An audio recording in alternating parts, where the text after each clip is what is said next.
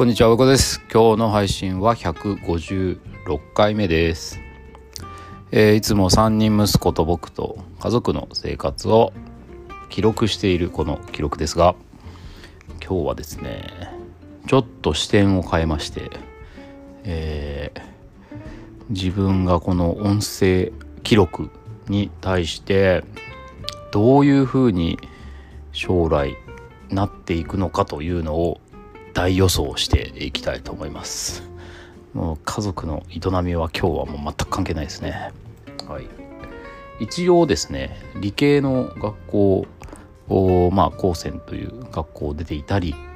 理系のことを今勉強していたりする。で仕事でも一応、まあ、ジャンル別に分けるとすると理系なのであんまり僕自身が理系能だと思ってないんですけど一応その歩んできた道を振り返るとなんか理系なので理系なんだと思います。理系なんですけど、まあ、理系能じゃないんですけどまあいいとして。えー、まあ、なのでちょっとこの音声記録に関しては少しそういうですねエンジニアリング的な視点で少し今日はですね振り返ってみたいと思うんですけど、まあ、なんでそんなことを思ったかというとあの、最近ね、えー、スタンド FM がポッドキャストの配信に対応したというようなことがあったそうで、えー、よく調べてないんでちょっとどういうふうにやったらどうなるのか分かんないんですけどうんなるほどと思ってねあの軸足を今ですね実はそのアンカーっていう、えー、まあポッドキャスト収録アプリっていうのかに収録してその録音をスタンド FM に上げたりしてるんですよ。でアンカーの方でポッドキャストの Amazon ポッドキャストだとか Apple のポッドキャストに連携しているので、まあ、そんなに自分の記録を、えー、人様にいっぱいこうお伝えするつもりはないんですけど一応まあ実験も兼ねてやっているっていう感じですね。どういうふうに何をしたらどこにどんな風に広がるのかみたいなのもまああのすごく興味があるのでまあそういう実験も兼ねてやってるっていうところもあるのでまあいろんなところにドバって出してるというあの運用をですね運営っていうのかなをしてるんですけどまあそのスタンド FM がポッドキャストに連携したことで、えー、スタンド FM を軸に収録した方が楽なのかなと思ったりしたんですよね。いちいちあの音声ダウンロードしてパソコンでスタンド FM にアップロードしなきゃいけないとかいろいろそういう手間があるのでそうしようかなと思ったんですけど結論としては、えー、アンカーを続けていきたいと思っています。うんえー、それはですねなぜかというと今あのブログをねもともとテキストのブログを書いていてでそれがやっぱりちょっとね時間かかるんですよねタイピング別に遅いわけじゃないんですけどあの書いてると読み直したくなるし読み直してるとなんかちょっとここ情報足んねえなみたいなちょっと中途半端なあ情報だなとか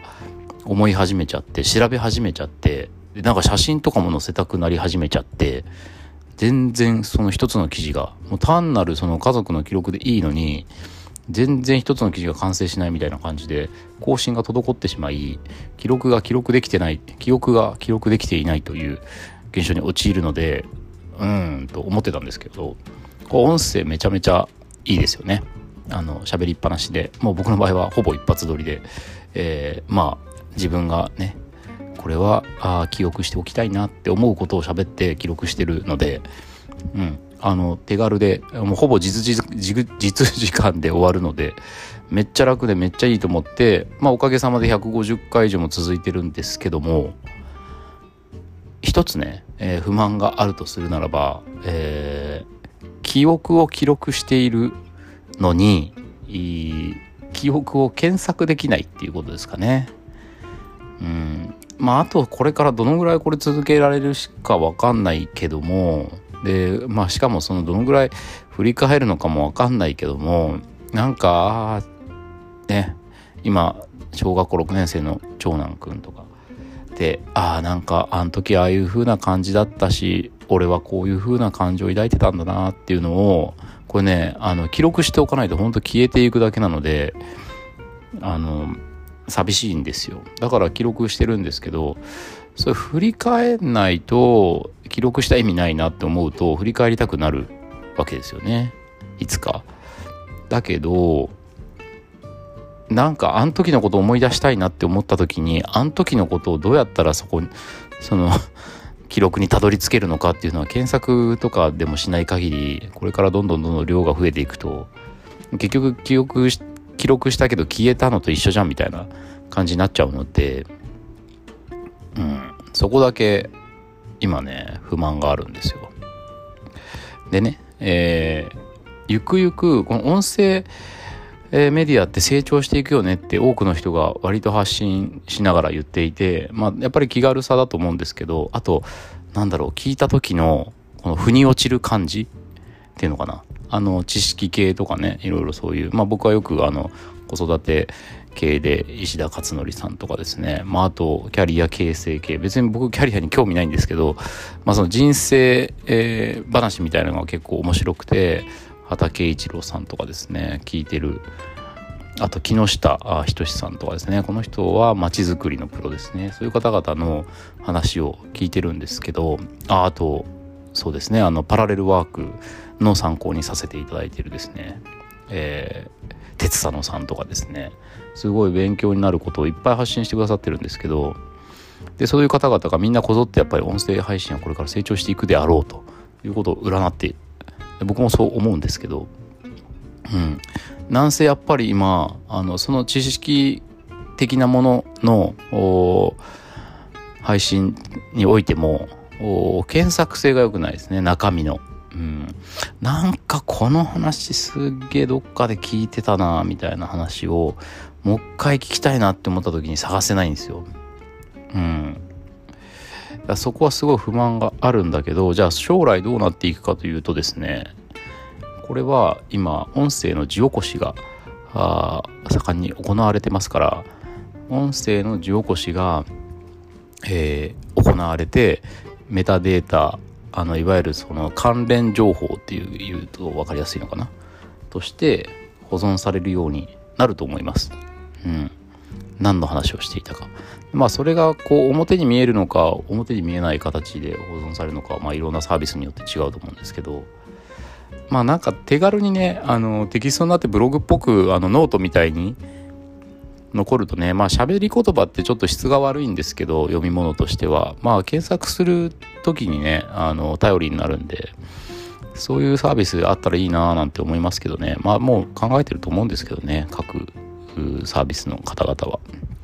まあそういう点で言うとそのまあ結構投資が必要だと思うんですよね。うん、お金的な意味で。そうなるとちょっとスタンド FM はその原資が少ないんじゃないかなっていうまあ僕の勝手な予想ですね。で一番うん身近で、えー、原資が多くて実現できそうなのが Voicy ですかね。これはなぜかというとVoicy はあの音楽と、えー、その喋りの音声が切り離されている。アプリ、えー、視聴者側っていうのかな？その聞く側の音声アプリ側で、えー、音楽乗っけてるので、まあ、早送りしても音楽が速くならないっていうね。そういうまあ割とこう聞きやすいサービスなんですけど、まあ、やっぱり音楽とその喋ってる音声を合成してないっていう点で、えー、音声合成を導入するに非常に優れていると優位性があると思いますね。だから Voicy が多分一番最初にそこに到着するんじゃないかな。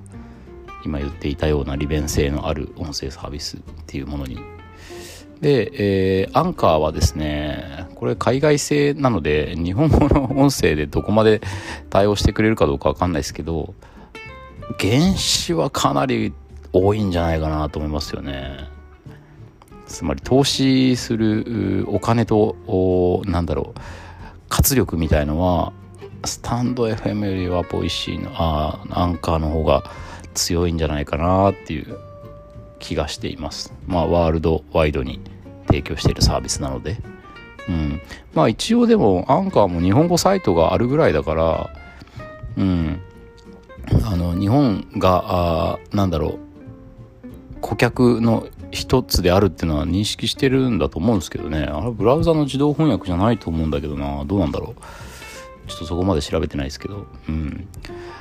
まあだからあそういう意味で将来に自分の音声をちゃんと記録として本当にたどれる記録として残る可能性があるのはまあきっとアンカーの方が可能性が高いだろうなと思って、えー、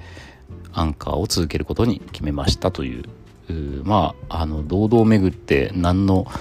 前進も後退もしてない話を 10分以上もしてしまいましたが、まあ、そういうことにふと思い立ったので、えー、これも記録しておいてまあこれは何ならですね、えー、5年じゃ難しいよね。10年もかかんない気がしますよね。7年後ぐらいにしとこうかな。7年後2030年にえー、まあ一般に実現するサービスだというふうに大予想して今日は終わりたいと思います。